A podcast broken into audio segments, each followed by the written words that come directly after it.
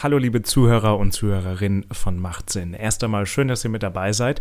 Ähm, bevor die Episode so richtig startet und bevor es um das eigentliche Thema geht, gibt es hier einen kleinen ja, Disclaimer, denn Machtsinn erlebt sozusagen gerade ein Relaunch. Denn die Episoden, die ihr jetzt seht und auch die Episode, die ihr euch jetzt anhört, stammt aus Mitte 2020, als dieser Podcast, als mein Podcast von mir Marvin ähm, auf einer exklusiven Podcast-Plattform sozusagen angeboten wurde. Die Episoden, die veröffentliche ich jetzt aber nochmal auf allen Podcast-Plattformen, sodass jeder sich das anhören kann. Denn wie gesagt, Macht Sinn erlebt gerade einen Relaunch. Ähm, deswegen sind auch manche Gespräche und manche Themen nicht mehr hyperaktuell. Viele andere sind aber immer noch super wichtig und haben eigentlich nichts an ihrer Aktualität verloren.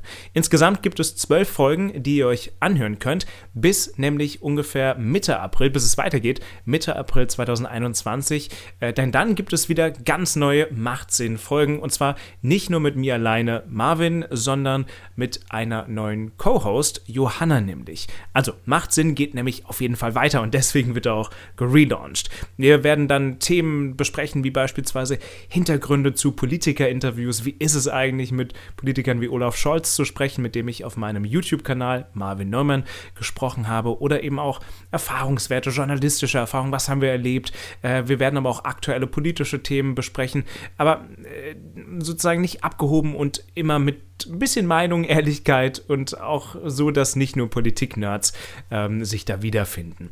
Manchmal werden wir auch YouTube-Dramen besprechen, denn ich kann, äh, denn ich kann euch sagen, auch hinter den Kulissen eines Politik-YouTube-Kanals ja, geht so einiges ab. Also abonniert unbedingt, macht Sinn jetzt schon mal, dass ihr auch keine Folge ab Mitte April 2021 verpasst und wir hören uns dann auch schon wieder und bis dahin genießt jetzt erst einmal die ersten zwölf original ersten Folgen von Macht Sinn. Macht Sinn, der Politik-Podcast von Marvin Neumann. Jede Woche neu und nur auf Podimo. Macht Sinn. Und damit herzlich willkommen zurück bei Macht Sinn, euer Politik-Podcast zusammen mit mir Marvin. Und ich möchte mal ganz kurz vorweg ein Dankeschön an euch sagen, dass so viele von euch bereits mit dabei sind. Wir sind hier auf Podimo inzwischen, ich glaube 750, 760 Leute, also richtig viele. Vielen lieben Dank. Danke auch für das Feedback, was ich bisher bekomme. Falls ihr mir auch Feedback schicken wollt, dann gerne über Instagram oder auch Twitter. Die Links dazu findet ihr auf jeden Fall in den Show Notes, beziehungsweise ihr findet mich auf beiden Kanälen unter dem Handle at Marvin New unterstrich. Ja, und wir werden uns heute mit dem Thema Bildung beschäftigen. Also, wie hat Corona sich ausgewirkt, vor allem auf das Unileben, vor allem auf das Leben der Studierenden. Außerdem werden wir noch besprechen, was es mit LGBT-freien Zonen in Polen auf sich hat und was ihr von der Senkung der Mehrwertsteuer ab dem 1. Juli 2020 erwarten könnt. Und mein Gast heute ist nämlich Becky. Becky ist nicht meine Arbeitskollegin, anders als Jacqueline, die schon letzte Woche mit dabei war.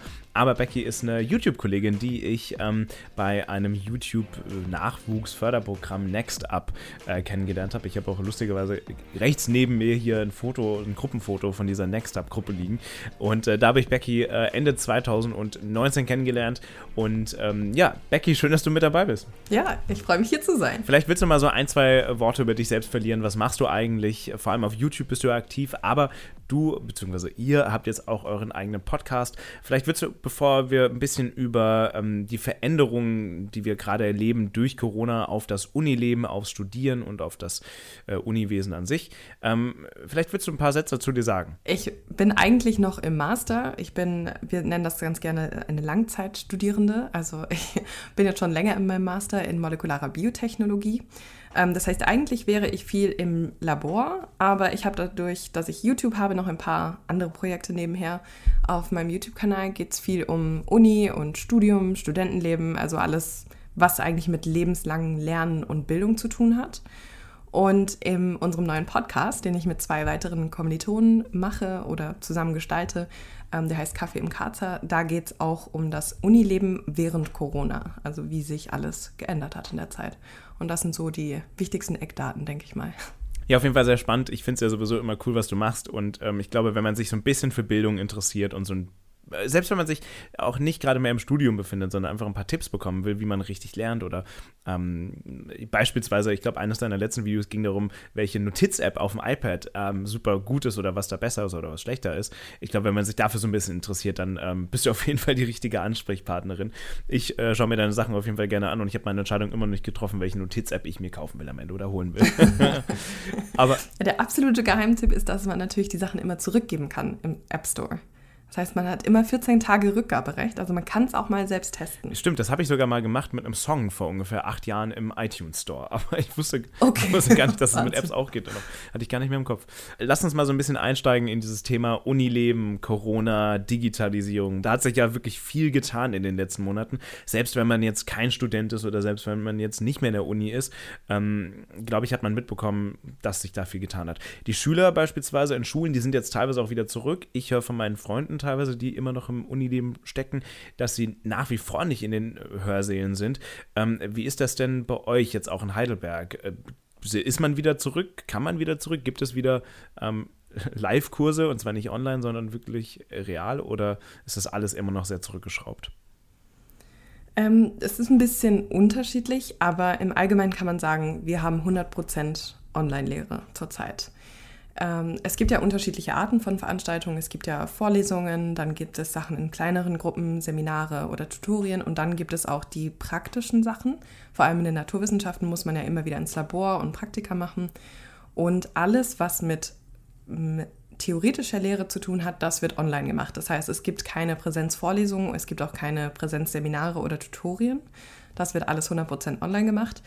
Aber es ist natürlich ganz, ganz wichtig, dass wir praktische Methoden erlernen und die wurden jetzt langsam wieder in Präsenz gemacht. Also am Anfang gab es Online-Praktika sozusagen. Also man konnte anderen Leuten dabei zusehen, wie sie die Versuche machen und dann musste man selbst das Ganze protokollieren oder berechnen und so weiter. Aber inzwischen gibt es diese Praktika wieder, allerdings mit deutlich weniger Studierenden. Und das heißt auch, dass jetzt man das Praktikum nicht mehr einmal macht für alle Studierenden zusammen, sondern es gibt tatsächlich DozentInnen, die teilweise das Praktikum fünfmal hintereinander machen müssen, damit sie mehrere Gruppen durchgehen können. Das heißt, es ist ein bisschen unterschiedlich. Die Geisteswissenschaftler werden alles 100% online haben und die Naturwissenschaftler, Mediziner ähm, haben so einen Mischmasch sozusagen. Wir haben jetzt ja, du hast ja gesagt, es gibt sehr viel, was nach wie vor online passiert. Ähm, vielleicht möchtest du auch mal ein bisschen deine Studie vorstellen, die du dazu gemacht hast und wie vielleicht auch diese Zeit, in der wir gerade uns befinden, sich auch auf die Studierenden auswirkt und ähm, was das vielleicht auch aufs Lernen auswirkt oder wie sich das aufs Lernen auswirkt. Ja, ich hatte die Idee, irgendwann mal eine Umfrage zu machen aus der YouTube-Community heraus. Ich habe nämlich zu Anfang der Corona-Zeit ganz, ganz viele Nachrichten bekommen, wie es den Studierenden geht, was gerade alles passiert, wie ich das einschätze und so weiter. Und dann dachte ich, komm, wir machen so eine riesige Umfrage und daraus ist jetzt eine richtige Studie geworden, witzigerweise. Und wir haben abgefragt, zum einen, wie die Unis mit der Situation umgegangen sind, weil natürlich jedes Bundesland ganz andere Vorschriften hat und dann wiederum jede Uni auch Dinge teilweise sehr anders macht. Also das war uns sehr wichtig zu verstehen, wie verhalten sich eigentlich die ganzen Unis in Deutschland und dann haben wir versucht abzufragen, wie geht es SchülerInnen und Studierenden in den Bundesländern? Wie geht es ihnen? Kommen die mit Online-Lehre zurecht? Und wie funktioniert das für die? Funktioniert das gut? Passen sich die Lehrenden gut an? Und es war, waren teilweise sehr überraschende Ergebnisse dabei. Wo sind denn, wo sind denn die, wo haben es die Studierenden denn am einfachsten deutschlandweit? Hast du da schon erste Ergebnisse? Also wo kam man damit am besten klar? Wir haben das jetzt so gemacht, wir müssen natürlich immer auf die Zahlen achten und schauen, was ist auch statistisch relevant. Und wir hatten die höchste Beteiligung in den Ländern Bayern, Baden-Württemberg und Nordrhein-Westfalen. Ähm, das sind natürlich auch die drei Bundesländer, die eine sehr hohe Dichte an Universitäten haben. Deswegen war es eigentlich nicht sehr überraschend. Und wir haben dann die drei jetzt verglichen. Wir werden noch zwei weitere Bundesländer mit reinziehen, aber da können wir nur Tendenzen sagen, weil da deutlich weniger dran teilgenommen haben. Aber aus diesen drei Bundesländern hat sich äh, tatsächlich Bayern am besten geschlagen. Also NRW und Bayern haben beide ganz deutlich, also signifikant, statistisch signifikant bessere Ergebnisse als Baden-Württemberg. Die haben sich also nicht so gut geschlagen. Und Bayern hat dann zwar keine statistisch signifikanten Unterschiede zu NRW, aber dafür, wenn man sich die Zahlen ansieht, merkt man, okay, Bayern hat konsistent bessere Ergebnisse. Aber sie sind nicht statistisch signifikant. Also ich würde sagen, Bayern ist so ein halber erster Platz und NRW so ein halber zweiter Platz. Was sind denn für dich so Key-Erkenntnisse? Ähm, was sind denn so Key-Takeaways für dich, ähm, womit sich die Studierenden jetzt in dieser Zeit auch am meisten beschäftigt haben oder was ihnen vielleicht auch ähm, äh, schwer gefallen ist, vielleicht auch? Also es gibt, es gibt so ein paar Punkte. Das Allerwichtigste oder was, was ganz oft aufkam, war der Punkt Kommunikation zwischen den Unis und den Studierenden. Es ist nämlich ganz oft so der Punkt, dass zwar die Unis wirklich hart daran arbeiten, alles online zu machen, alles besser zu machen für die Studierenden, aber es wird überhaupt nicht kommuniziert. Und als Studi weiß man ja überhaupt nicht, was hinter den Szenen passiert. Man weiß gar nicht, gibt es Fortschritte, kümmert sich jemand um meine Belange, wie soll ich das denn jetzt mit BAföG Regelstudienzeit machen? Und selbst wenn es keine Nachrichten gibt, also sollte, sollten die Unis an die Studierenden Dinge kommunizieren. Also selbst wenn sie feststellen, okay, heute konnten wir keine Ergebnisse produzieren, ähm, sollten sie das den Studierenden sagen, weil das Schlimmste für die Studis ist, nicht zu wissen, wie es weitergeht. Und ich denke, das ist eigentlich für alle in dieser Corona-Zeit so, dass man einfach überhaupt nicht weiß, wie es weitergeht. Das andere große Ding ist natürlich ähm, ein Problem mit der Arbeitstrennung, also mit der dem Trennung vom privaten Leben und dem Arbeitsleben, weil Studierende ja oft nur in einem Zimmer wohnen oder in der WG sind und eigentlich nur ein Zimmer für sich haben. Und normalerweise haben sie ja die Möglichkeit, in Bibliotheken zu gehen, in den Mensen zu lernen, Cafés und ihr Arbeitsort ist an der Uni. Und das haben sie jetzt natürlich nicht mehr. Das heißt, es gibt kaum noch eine Trennung zwischen Privatleben und Lernen und Studium. Und das macht vielen sehr zu schaffen. Das merkt man. Also ähm, ja, das sind die großen Schwierigkeiten, denke das, ich. Das wäre also so ein negativer Aspekt. Aber gibt es denn auch irgendwas, was mhm. positiv irgendwo auch hängen bleibt? Gibt es auch positive Entwicklungen? Ja, also was ich ganz spannend finde, es, es gibt so von den Studierenden aus ein paar positive Sachen, die sie jetzt bemerkt haben mit der Online-Lehre. Zum Beispiel, viele sagen, sie müssen nicht mehr pendeln und sie sparen sich einfach wahnsinnig viel Zeit im Alltag. Und viele kommen auch zu Hause sehr gut zurecht mit der Online-Lehre. Also es gibt viele Menschen, die sich darüber freuen, dass sie jetzt Videos haben statt Live-Vorlesungen. Bei Videos kann man anhalten, man kann Sachen nachschlagen, man kann sie nochmal abspielen. Also diese Art des Lernens kann auch Zeit sparen, weil normalerweise hat man ja in der Vorlesung seine Mitschrift, da geht man nach Hause, dann liest man alles nach und dann erstellt man nochmal Karteikarten oder Zusammenfassungen, wie auch immer, und diese Zeit sparen sich viele Studierende gerade, weil sie diesen Schritt zusammenfassen können. Das ist übrigens ganz spannend, dass du das erwähnst. Ich habe letztens erst ein äh, Seminar und Webinar gehalten, ähm, in welchem ich äh, vor einem angehenden Doktoranden ein bisschen erklärt habe, warum Webvideo richtig wichtig ist und ähm, was vielleicht auch Schülerinnen und Schüler daran schätzen. Und da gibt es auch verschiedene hm, Umfragen, verschiedene Zahlen zu. Und eines der wichtigsten Aspekte, die Schülerinnen und Schüler, die sich jetzt noch in der Schule befinden, logischerweise, ähm, was sie vor allem an YouTube schätzen, äh, wenn es um Lerninhalte geht, ist, der Fakt, dass man diese Inhalte immer wieder wiederholen kann, zurückspulen kann und wieder ähm, sich einfach immer wieder anschauen kann. Das ist einer der wichtigsten Aspekte, äh, wichtigsten Aspekte, wobei auch hier die Kommunikation zwischen logischerweise demjenigen, der das erklärt und dem Schüler nicht vorhanden ist, das ist wieder was Negatives. Aber dieser, dieser Wiederholungsaspekt ist da ganz wichtig. Ist ganz spannend, dass die Uni vielleicht nicht vorher schon irgendwie daran, daran gedacht hat, das irgendwie so ein bisschen auszuweiten und da ein besseres Angebot zu, äh, zu schaffen, was man jetzt machen musste, zwangsläufig. Ich finde es auch schade. Man merkt schon, dass es ähm, vorher eine verpasste Möglichkeit war.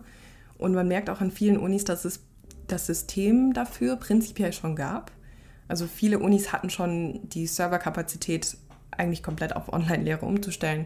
Viele Unis hatten ihre eigenen Plattformen, aber die wurden einfach nicht genutzt. Und ich denke, das ist bis zu einem gewissen Grad auch einfach eine Generationssache. Äh, viele der Lehrenden sind eben Personen, die schon sehr, sehr lange ihre Lehre auf eine bestimmte Art und Weise machen. Und die müssen, möchten sich ganz oft aus zum Beispiel datenschutzrechtlichen Gründen gar nicht erst filmen lassen. Also es gehört auch einen gewissen Schritt dazu, zu verstehen, okay, das ist jetzt auf einem Server, der ist sicher und ich muss meinen Studierenden einfach vertrauen, dass sie mich jetzt nicht abfilmen und das dann auf YouTube hochstellen. Ähm, da gibt es wirklich einen Mentalitätsunterschied teilweise. Aber ja. Aber wie sieht das in Zukunft aus? Ich meine, das haben wir jetzt, das ist jetzt auch in Teilen gut und es funktioniert auch, aber ähm, gab es vielleicht auch Impulse oder gab es auch vielleicht ähm, Aussagen oder Erkenntnisse aus der Studie, ähm, wie das weitergehen könnte? Nach Corona vor allem auch? Ja, ähm, also ich denke, es wird sowieso erstmal weitergehen müssen mit Online-Lehre, auch im Wintersemester.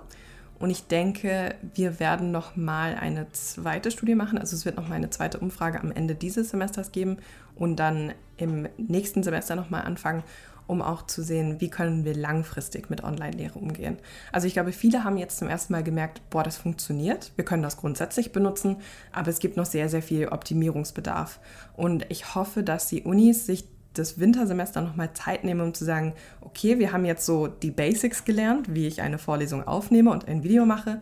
Vielleicht lernen wir jetzt noch zusätzlich andere Plattformen zu verwenden, damit wir ein Online-Seminar zum Beispiel noch interaktiver gestalten können.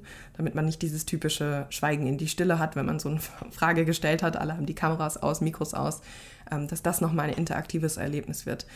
Wir haben jetzt speziell ein paar Sachen gelernt, die zum Beispiel besser wären oder die man bräuchte, wie zum Beispiel eine Art Börse für die Online-Lehre. Also wir haben das scherzhaft eine Tinder, Tinder für die Uni und für Lernpartner genannt, dass man zum Beispiel auch Lernfreunde finden kann zum, zum Lernen, digitalen Lernen. Und solche Dinge wären super hilfreich. Aber siehst du da, siehst du da jetzt oder seht ihr da die Unis in der Verantwortung oder sind das nicht vielleicht auch Dinge, die, naja, ich sag mal, private Anbieter anbieten könnten oder wo man sich selbst eben Lösungen sucht? Weil klar gibt es natürlich auch im analogen Bereich Veranstaltungen seitens der Uni, wo man sich treffen kann und so, das gibt es ja alles. Sollte es deswegen auch die Uni sein, die sowas digital anbietet? Ich fände es ein schönes Zeichen von der Uni, wenn die sowas anbieten würden. Also im Grunde genommen ist ja eigentlich, also Unis sind ja immer für Lehre und Forschung zuständig. Und bisher ist es einfach ein sehr, sehr großer Schwerpunkt auf Forschung gewesen, schon immer an den Unis, weil das einfach die meisten Gelder reinbringt, die meiste Prestige bringt und auch der Wert eines Professors daran gemessen wird, wie viele Paper er rausgebracht hat. Und ich fände es ein schönes Zeichen von der Uni aus zu sagen, okay, wir bieten euch auch Plattformen, wo ihr euch anders kennenlernen könnt, wo ihr euer Lernen optimieren könnt es gibt ja schon Angebote in die Richtung Lernen verbessern zum Beispiel. Also wie kann ich besser lernen, bestimmte Lernmethodikkurse. Aber auch die werden überhaupt nicht kommuniziert oder ganz, ganz selten, ganz schwer kommuniziert an die Studierenden. Die meisten wissen gar nicht, dass es diese Angebote gibt. Und ich würde mir das einfach wünschen als Zeichen, als Entgegenkommen an die Studis dass sie sich mehr Gedanken darüber machen, wie können wir euer Lernen besser machen und unsere Lehre besser machen. Bindet natürlich im Ende auch so ein bisschen an die Uni. Ne? Also man hat vielleicht ein ja. positiveres Gefühl auch gegenüber der Uni, kauft sich vielleicht deswegen auch einen schönen Merchandise-Pulli beim, äh, beim Uni, Uni-Shop. Ja, ja, oder ist später als Alumni dann doch irgendwie, ach, man kann hier nochmal spenden, dort nochmal spenden. Also es, es wäre eine schöne Kultur, wenn wir das noch mit reinbringen würden, weil ich glaube, das ist auch ein Element, was sehr abschreckt, wenn man zum Beispiel Eltern hat, die keinen akademischen Hintergrund haben. Ich glaube, Uni ist da so ein, so ein riesiges, so eine riesige Hürde, die, wo man einfach nicht hinter die Kulissen sehen kann, wie das Ganze funktioniert. Und ich glaube, ein ganz, ganz großer Teil davon ist, dass man es fast unmöglich ist zu verstehen, wie diese Verwaltung funktioniert, wenn man das nicht von zu Hause irgendwie beigebracht bekommt. Also ich, ich fände es schön, wenn man einfach das Gefühl hätte, die Türen sind offener, wir bieten euch mehr an wäre schon eine schöne Sache. Soweit erst einmal zu Teil 1 unserer Machtsinn, die Story. Jetzt kommen wir zu den Quick Bites. Die Quick Bites. Wir machen mal so eine kleine Zeitreise. Und zwar zurück zu Anfang 2019, als die rechtskonservative Wochenzeitung Gazette Polska eine Kampagne startete, um LGBT-freie Zonen in Polen zu schaffen. Übrigens auch eine polnische Zeitung. Und innerhalb dieser Zonen soll es dann keine, naja, Zitat, homosexuelle Propaganda, Zitat Ende, geben. Und öffentlichkeitswirksam werden dann auch beispielsweise Sticker oder Schilder irgendwo angebracht, wo dann eben sowas draufsteht wie äh, queerfreie Zonen oder LGBT-freie Zonen. Inzwischen haben sich circa ein Drittel aller Städte und Gemeinden in Polen zur LGBT-freien Zone erklärt. Circa 100 Lokalregierungen wollen sich laut eigener Aussage gegen den, Zitat, moralischen Verfall, Zitat Ende, widersetzen.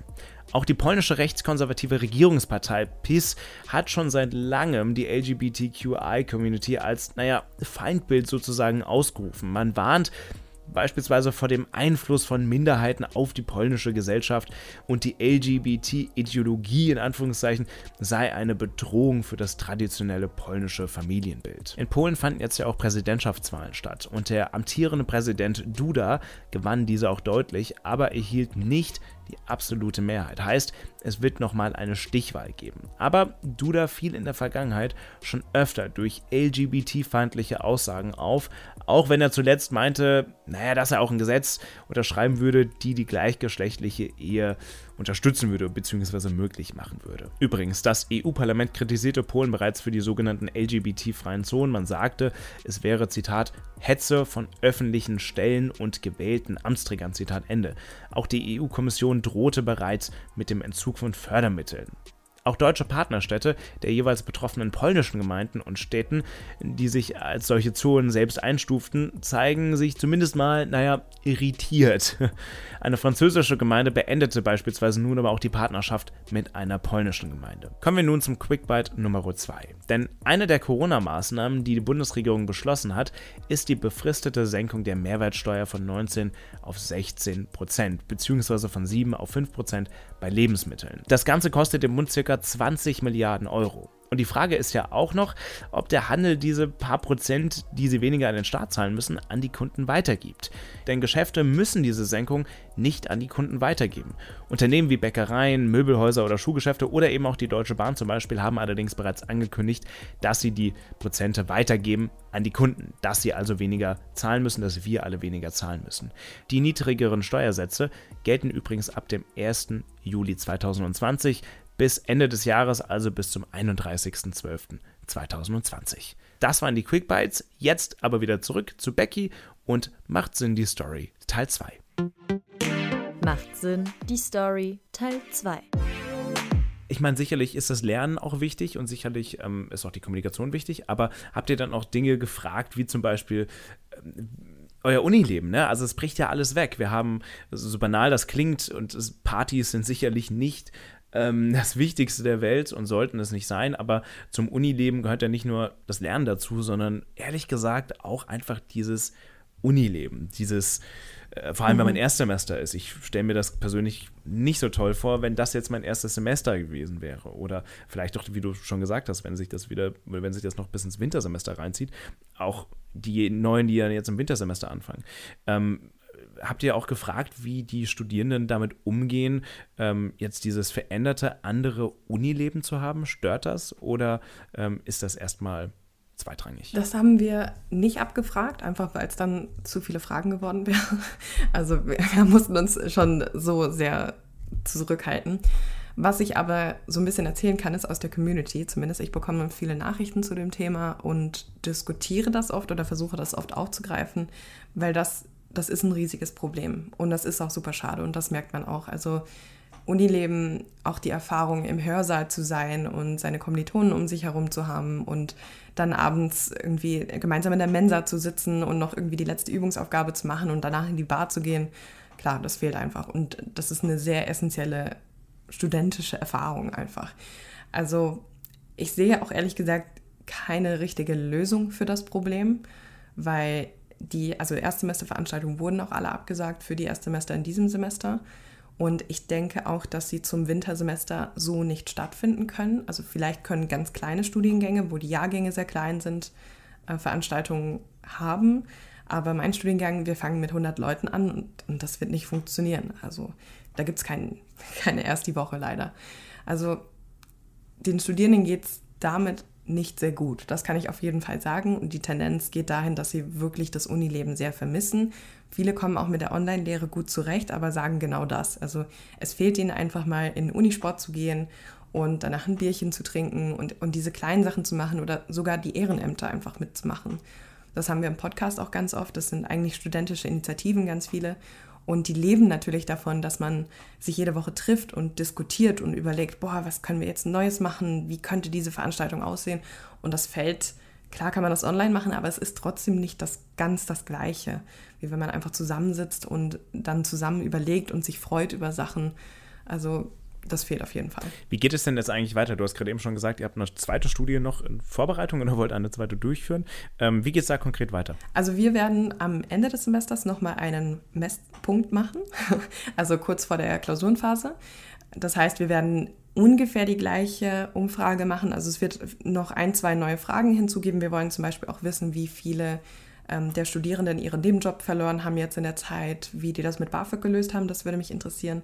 Und wie viele zum Beispiel die Corona-Nothilfe in Anspruch genommen haben, die es für Studierende gibt. Und dann wollten wir nochmal kurz vor Beginn des Wintersemesters auch nochmal einen Messzeitpunkt machen, weil mich auch interessiert, wie sich das Ganze auf die Noten auswirkt oder ob es überhaupt eine Auswirkung auf die Noten gibt, ob es eine Diskrepanz gibt zwischen der Erwartungshaltung an die Noten, also dass viele denken, oh Gott, ich werde jetzt viel schlechter, aber es ist doch normal. Das würde mich auf jeden Fall interessieren. Und dann werden wir wahrscheinlich erstmal gucken, wie wir dann weitermachen. Wir fänden es auch spannend, das Wintersemester weiter zu beobachten aber da müssen wir uns wahrscheinlich ein neues Konzept überlegen, also eine neue Umfrage und überlegen, okay, was ist jetzt eigentlich aktuell in den Bundesländern? Also gerade versuchen wir die ganzen Corona-Verordnungen zu vergleichen und es gibt einfach riesige Unterschiede zwischen den Bundesländern und da müssen wir auch mal gucken, okay, welche Fragen sind jetzt sinnvoll, welche nicht. Ähm, was betrifft alle und was betrifft nur manche Länder. Und am Ende des Tages so ist, das natürlich auch alles sehr viel Arbeit und du hast natürlich auch sowieso schon sehr viel zu tun. Deswegen äh, Chapeau, ja. dass du das auch noch irgendwie gewuppt bekommst irgendwie ja, ich habe Hilfe. Man muss sich immer Hilfe holen. ich habe ja gerade eben schon auch mal ganz kurz über die Schülerinnen und Schüler gesprochen, dass die ja so auf Wiederholung setzen. Ähm, aber gibt es da eigentlich Unterschiede zwischen den Schülern und den Studenten? Also kommen die einen vielleicht besser klar oder schlechter klar mit Online-Lehre Online oder nicht? Ja, tatsächlich. Und ich war super überrascht, weil wir haben ja, glaube ich, alle in den Medien mitbekommen, wie das mit den Abiturjahrgängen lief, dass es vielleicht nicht so toll war und dass viele Abiturienten nicht sehr glücklich waren, dass sie jetzt schreiben mussten. Und was mich super überrascht hat, ist, dass bei der Aussage, ich komme mit der Online-Lehre gut zurecht, tatsächlich die SchülerInnen sich deutlich wohler mit der Online-Lehre gefühlt haben als die Studierenden. Es gibt einen wirklich sehr deutlichen, signifikanten Unterschied zwischen den beiden. Und also ich war total überrascht. Ich hatte eigentlich erwartet, dass die Schüler sehr unzufrieden sein werden, weil man da einfach viel mehr Horrorgeschichten hört als an den Unis. Aber tatsächlich, unsere Schulen haben es geschafft. Die SchülerInnen sind überzeugt. Zumindest sind sie überzeugter als die Studierenden. Ob das wirklich so richtig ja. gut war am Ende, das äh, wird sich dann noch herausstellen. Ja, das sehen wir dann in einem Monat. Richtig, das will wahr. Und äh, zum Schluss möchte ich dir aber auch noch die Möglichkeit geben, dass du noch mal ein bisschen erzählst, was in eurem Podcast passiert. Denn ähm, den findet man sicherlich auch auf verschiedenen Plattformen überall. Also worum geht's da? Ähm, und äh, vielleicht kannst du auch schon einen kleinen Ausblick geben, was äh, als nächstes bei euch so passieren wird. Also ja, Kaffee im Karzer findet man eigentlich so auf allen gängigen Podcast-Plattformen, also bei Spotify, Apple Podcasts findet man man das. Und wir, eigentlich möchten wir über studentische Geschichten und Initiativen sprechen. Und wir haben uns jetzt für die erste Staffel darauf begrenzt, ähm, Corona zu beobachten, also diese Zeit Corona, was ist da eigentlich passiert. Ähm, und wir schauen unterschiedliche Initiativen an. Wir haben jetzt gerade eine angesehen, die mit Sicherheit verliebt heißt und die machen Sexualkundeunterricht in Schulen zum Beispiel und wie sie das jetzt gelöst haben. Aber andere Folgen werden einfach nur äh, ein bisschen Geschichten aus dem Alltag erzählen. Wir haben zum Beispiel eine im Podcast eingeladen, Leila, die in einer 28er-WG lebt. Und wir wollten einfach mal verstehen, Moment, mit, wie mit, mit 28 in, Leuten? Ja, genau. Also es sind insgesamt 28, ja. Wie geht das denn bitte? Die, ja, das kannst du in unserer Podcast-Folge Da, da höre ich auf jeden Fall rein. Die ist ähm, nächste Woche, genau, die kommt jetzt, äh, wenn dieser Podcast live ist, morgen. Und es, es, ist einfach super spannend zu hören, okay, wie, also wie managt man diesen Alltag überhaupt? Wie funktioniert das überhaupt in so einer großen WG? Und dann auch noch zusätzlich, wie macht man das in Zeiten einer Pandemie? Und die haben auch ein paar witzige Geschichten, weil die natürlich ganz am Anfang der Kontaktsperre durfte man ja nur mit seinem eigenen Haushalt unterwegs sein. Aber das wäre meine nächste Frage gewesen. Ja. Durften die dann zu 28 in dieser 28er-Gruppe rausgehen? Theoretisch ja, aber sie wurden immer wieder von der Polizei angehalten und sie waren teilweise zu fünf, sechs draußen und wurden immer wieder von der Polizei kontrolliert und haben auch mehrere, ich weiß nicht, wie man das nennt, Anzeigen, Bescheide, wie auch immer, kassiert, aber konnten dann letztendlich halt beweisen, wir sind alle ein Haushalt. Also tatsächlich durften die alle gemeinsam raus. Aber sieht natürlich nicht gut aus in Zeiten von Kontaktsperre, deswegen haben sie es am Ende dann nicht mehr wirklich in der Öffentlichkeit gemacht, weil sie einfach dachten, okay, es sieht einfach blöd aus und wir wollen nicht andere dazu anstiften, dass sie das nicht machen, ist ja schon auch eine sehr besondere Situation, so 28 zu leben. Das, ist, das stelle ich mir wirklich verrückt vor. Äh, ich hätte wahrscheinlich auch mit der Shame-Glocke geläutet, wenn ich so eine 20er-Gruppe ja. vorbeilaufen gesehen hätte. Ja. Ich wäre auch dabei gewesen, aber sie durften es. Ja, dann würde ich sagen, wir hören alle bei eurem Podcast rein. Danke dir, Becky, dass du mit dabei warst und ähm, dass du so ein bisschen dein Wissen mit uns geteilt hast hierbei. Macht Sinn. Ja, vielen Dank, dass ich davon erzählen könnte. Und ja, vielen Dank für die Verlinkung. Ich freue mich, wenn ihr auf unseren Podcast auch zurückkommt. Ja, dann danke euch auch, dass ihr mit zugehört habt und euch so ein bisschen habt berieseln lassen äh, von äh, der Politik diese Woche. Wir hören uns auf jeden Fall nächste Woche wieder bei Macht Sinn zusammen mit mir, Marvin, und wir hören uns. Bis dann. Das war Macht Sinn, der Politik-Podcast von Marvin Neumann. Exklusiv auf Podimo. Macht Sinn.